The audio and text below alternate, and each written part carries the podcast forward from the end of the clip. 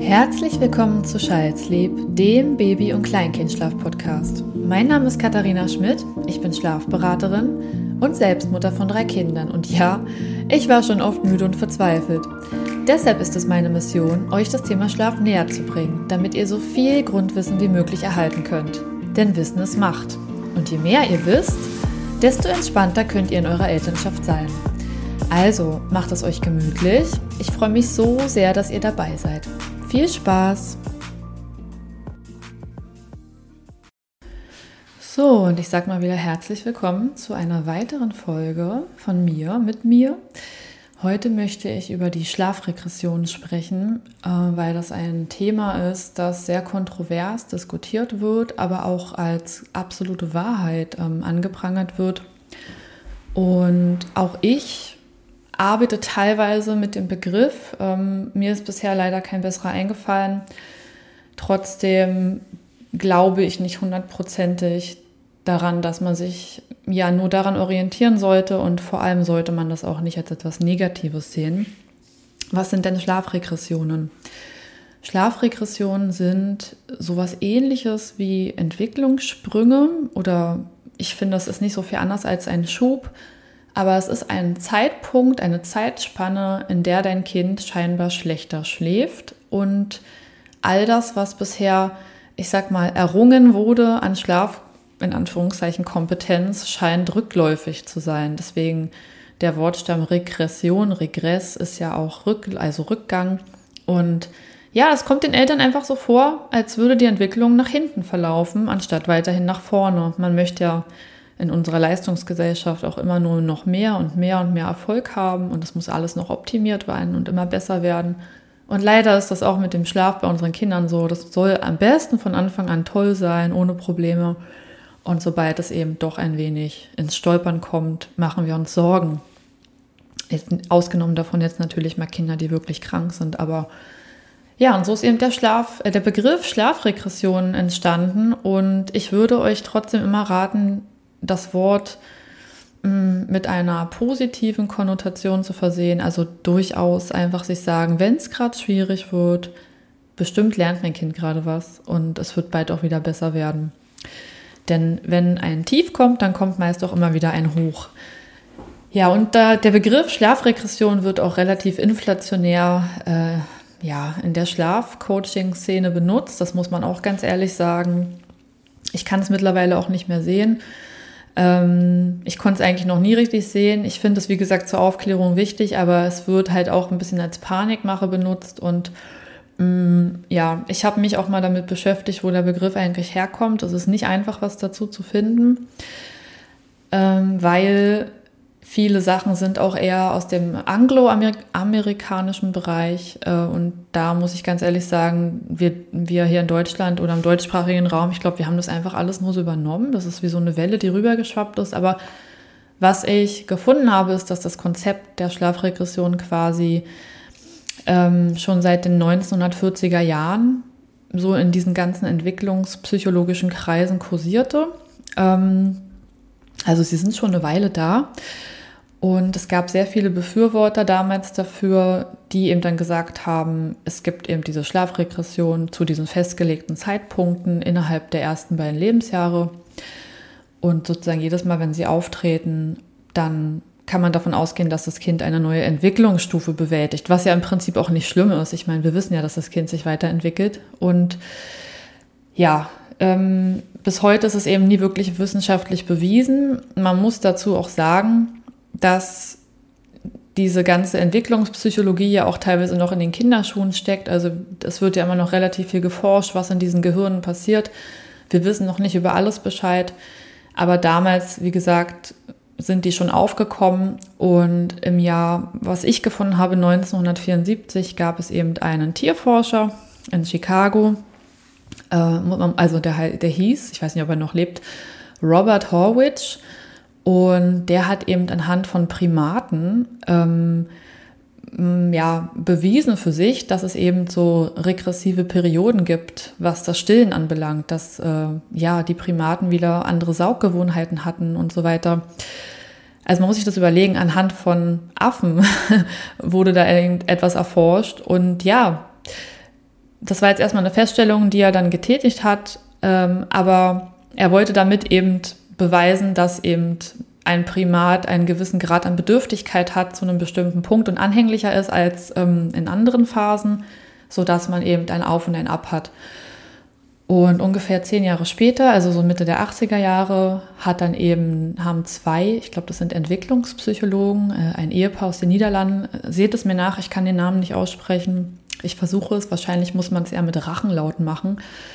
Dr. Franz Ploich, Ploich wahrscheinlich, ich kann es nicht. Und äh, Dr. Hetty van der Riet, Riet, also es sind niederländische Namen, die ich nicht aussprechen kann.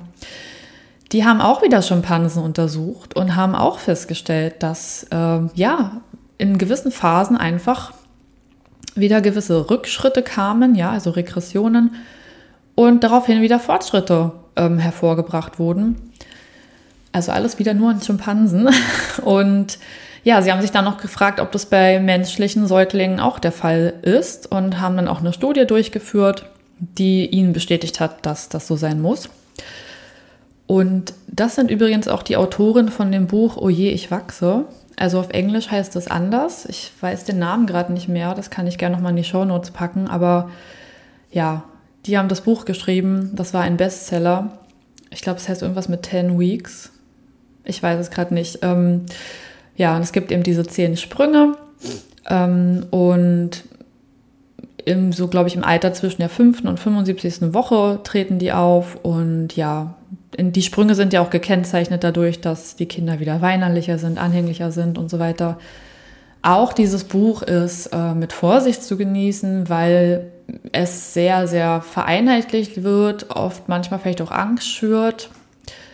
Wie gesagt, ich finde, man darf sowas durchaus nehmen, wenn es einem mehr Sicherheit gibt oder wenn man das Gefühl hat, ja, ähm, ich will auf jeden Fall einfach nur vorbereitet sein und ein bisschen was darüber wissen. Aber man sollte sich davon nicht zu sehr verrückt machen lassen. Ähm, und das Buch Oje, ich wachse wurde natürlich auch etliche Male verkauft. Das gibt heutzutage auch eine App dazu. Äh, ich habe bei meinem ersten Kind auch dieses Buch erworben oder habe ich es mir geliehen, aber ich bin auch immer ganz stur dann von Woche zu Woche gegangen und dachte, ja Mensch, wann kommt denn jetzt wieder der nächste Schub? Das ist schwierig. Also die Schübe und die Regression scheinen mir beide nicht hundertprozentig nachhaltig bewiesen. Aber wir können auf jeden Fall feststellen, dass während einer Regression bei einem Baby oder Kleinkind ja etwas schwieriger wird. Der Schlaf wird schwieriger, die Abläufe sind anders, der Schlafbedarf verringert sich auch. Ne? Also das ist, das ist charakteristisch für eine Regression, dass dein Kind auf einmal weniger Schlafbedarf hat ein Tagschläfchen fällt vielleicht aus oder ist verkürzt. Du hast ähm, ja Probleme, dein Kind in den Schlaf zu begleiten. Es dauert alles länger als gewohnt. Das ist sehr anstrengend. Ähm, die Kinder sind natürlich auch weinerlicher, ängstlicher, sie fremden mehr. Das heißt, sie suchen wieder mehr den Rückhalt bei dir. Und dadurch, dass der Schlafbedarf weniger wird, zumindest scheint es so, und äh, Tagschläfchen nicht stattfinden, dadurch ist dein Kind äh, übermüdet. Und ich habe ja auch schon mal gesagt, dass Tagschlaf wichtig ist. Und wenn wir ein müdes Kind haben, wird es sehr schwierig mit den Nächten. Und wir haben dann oft auch nächtliche Wachphasen. Also sobald mir eine Mutter tatsächlich oder ein Papa sagt, hey, mein Kind, das kommt gerade nicht gut in den Schlaf und nachts haben wir ganz viele Wachphasen, dann weiß ich eben immer genau, dass, oh, okay, ich sage Ihnen jetzt nicht, es ist eine Regression 100 Prozent, aber es klingt einfach danach, als hätten wir jetzt eine Veränderung mit dem Schlafbedarf. Und ja, das kann eine Weile dauern. Also es gibt natürlich keine Garantie, aber ich sage immer so zwischen drei und acht Wochen kann es brauchen, bis es besser wird. Und sollte das dann länger anhalten, dann muss man sich ehrlich fragen, bekommt mein Kind vielleicht Zähne oder hat es etwas Neues gelernt? Ne? und so weiter. Also nicht alles ist immer Regression und manchmal sind Regressionen natürlich auch zurückzu, also nächtliche Wachphasen meine ich darauf zurückzuführen, dass etwas in den Abläufen noch nicht ganz hundertprozentig stimmt. Also es ist nicht immer die Schuld der bösen Regression, aber ungefähr bis zu acht Wochen muss man sich schon darauf einstellen, dass da sich viel verändern kann mit dem Schlaf und wir gehen manchmal oder oft aus Regression heraus mit weniger Tagschlaf in der Anzahl. und dann aber natürlich auch in Summe, aber man hat dann immer so die Sprünge von vier auf drei Tagschläfchen, von drei auf zwei und so weiter. Nehmt es als positiven, als positives Event in der Entwicklung eures Kindes. Es verändert sich weiter und ja, es gehört einfach dazu. Wir wollen ja nicht unser ganzes Leben lang Tagschläfchen begleiten, sondern ja, vielleicht auch mal wieder mehr planen am Tag und was unternehmen. Und dazu gehört dann eben auch, dass man ähm, ja das mit in Kauf nimmt, damit es danach einfach noch mal schöner oder besser wird. Ich habe übrigens gerade nebenher kurz mal geguckt. Also das Buch heißt The Wonder Weeks. Also ja, oje, ich wachse zu Deutsch und das wollte ich jetzt noch mal kurz mit einfließen lassen.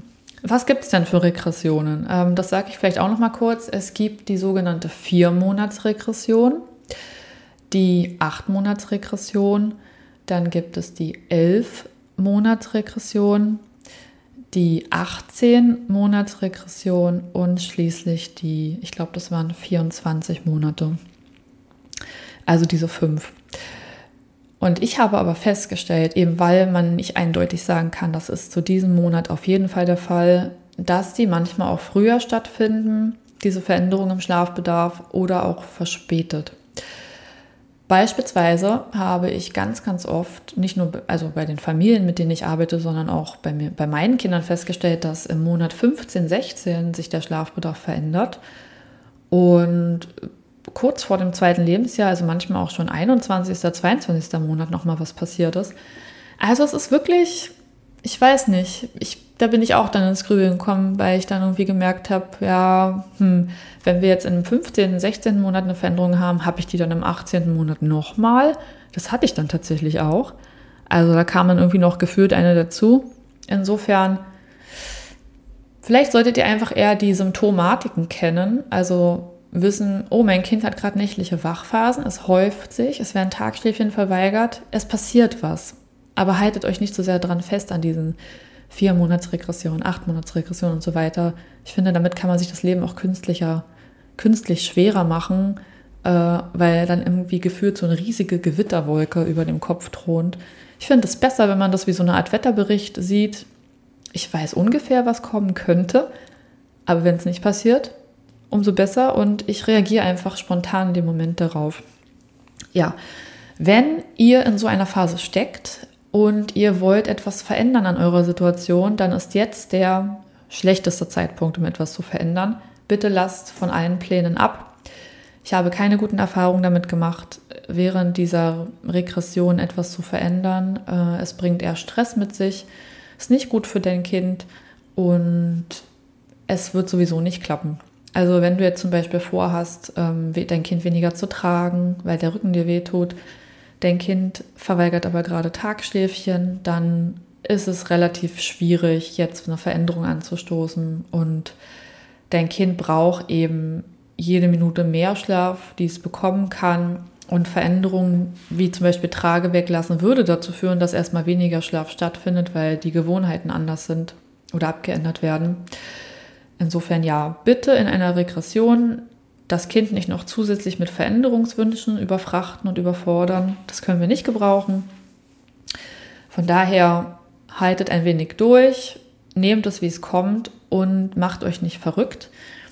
Außerdem ähm, ja, stellt sich dann für viele noch die Frage, was kann man denn jetzt während einer Regression tun? Also wie soll man damit umgehen? Gibt es da Tricks und so weiter?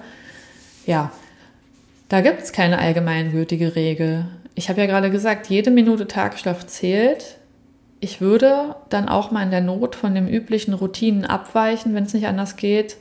Auch mal verspätetes Einschlafen in Kauf nehmen, auch nicht morgens auf ähm, eine bestimmte Zeit hundertprozentig bestehen zum Aufstehen, sondern in der Regression hat dein Kind sowieso schon genug zu tun. Nimm die, nimm das Tempo raus, versuche ein bisschen zu entschleunigen, nimm es, wie es kommt und wenn dein Kind nachts wach ist, ist es sehr belastend, das weiß ich, das ist sehr anstrengend. Da wäre es mir ehrlich gesagt am liebsten, wenn ihr versucht, es auszuhalten. Also bitte macht nicht das Licht an und fangt an, mit eurem Kind Buch zu lesen oder zu spielen. Und manche Kinder sind sehr, sehr selbstständig und wollen dann auch das Bett verlassen. Das würde ich jetzt, wenn es geht, auch nicht zulassen. Also schon dem Kind eine gewisse Grenze zeigen und es eher abholen und runterholen, statt jetzt noch ähm, Reize zu senden, die suggerieren, hey komm ja, wir sind wach, wir können aufstehen. Das ist nicht gut. Also versuch mit deinem Kind im Bett zu bleiben, versuch stark zu sein. Wenn du ein Familienbett hast, sichere dieses Bett unbedingt ab, vor allem wenn du nicht ganz bei, ich sage jetzt mal, bei vollem Bewusstsein bist. Ähm, das ist sehr wichtig, weil da können Kinder auch mal aus dem Bett rausfallen und ähm, das muss nicht sein. Ich bin meist immer komatös ja, daneben liegen geblieben, habe halt natürlich aufgepasst, habe mein Kind im Arm gehabt, habe es akzeptiert, dass es jetzt gerade einfach wach ist und habe den Raum abgedunkelt gelassen. Man kann auch mit weißem Rauschen gut arbeiten. Wenn ihr das auch tagsüber schon im Einsatz habt, dann ist es auch etwas Gewohntes, was Sicherheit vermittelt. Ich würde das dann auf jeden Fall laufen lassen. Also man kann sich da auch mit Geräuschen und Melodien gut helfen. Es ist ja auch nicht für die Ewigkeit der Zustand. Ich weiß, dass es super anstrengend ist und ich weiß, dass es keine Freude macht, ähm, nächtliche Wachphasen zu begleiten, aber sie haben einen Grund und sie gehen auch wieder vorbei und am Ende dieses ganzen Prozesses wartet eben dann unser Kind auf uns mit neuen Fähigkeiten und einem neuen Schlafbedarf. Genau, wenn ihr noch Fragen zu dem Thema habt, Regressionen, wenn ihr wollt, dass ich dazu noch mehr mache, dürft ihr mir sehr, sehr gerne auch eine Nachricht ähm, immer schicken, also gerne über Instagram, weil ich da sehr aktiv bin. Und dann können wir da auch nochmal drüber sprechen. Ich habe aber auch schon Beiträge dazu gemacht. Also es ist für mich sozusagen ein, ein, ein großes Thema allgemein auf dem Kanal, aber ich will meinen Fokus auch nicht immer zu sehr auf dieses böse Wort Regressionen legen, weil ja, alles, was nicht so wirklich bewiesen ist, ähm, dem stehe ich auch kritisch gegenüber. Vielleicht fällt euch ja auch anderer Begriff ein, wie wir Schlafregression nennen können. Ich habe es mal Schlafbedarfsumstellung genannt, aber es ist schon wieder so ein unfassbar langes, gekünsteltes Wort, wie wir nur das, äh, wie nur das die Deutschen hinbekommen, finde ich, mit unseren endlos langen Wörtern. Ja, das zum Thema Regression. Jetzt habt ihr hoffentlich mal einen Überblick, wo das eigentlich herkommt, ähm, was man darunter versteht, wie viele es gibt und wie man dem begegnet. Und ich hoffe, ich habe euch ein klein bisschen Wissen hier mitgeben können. Ich freue mich sehr, sehr, sehr, dass ihr heute wieder mit dabei wart. Die nächste Folge kommt dann hoffentlich nächste Woche. Ich bin fleißig dabei, was für euch aufzunehmen. Und ja, wenn dir die Folge gefallen hat, dann hinterlass mir doch gerne eine sehr gute Bewertung. Abonniere meinen Podcast, damit du keine Folge verpasst. Und ansonsten sage ich, schön, dass du mit dabei warst. Bis zum nächsten Mal und ich wünsche euch ganz viel erholsamen Schlaf, hoffentlich ohne nächtliche Wachphasen. Also, mach's gut, bis bald.